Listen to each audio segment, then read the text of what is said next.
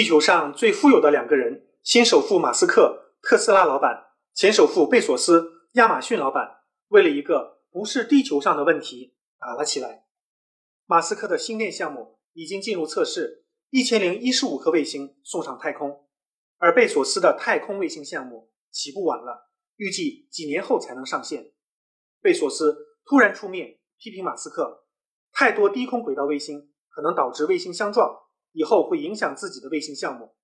马斯克批评抹杀了竞争，直接嘲讽说：“亚马逊卫星要几年以后才能上线，现在来捣乱是不是太早了？”首富撕逼的背后是巨大的经济利益。星链项目每年可以收入三百亿美元，折合人民币两千一百亿。对比一下，中国首富们集体进军菜市场，为了几毛钱的利润，跟老太太。抢卖菜的生意。欢迎大家关注卢晓夫看欧洲，谢谢。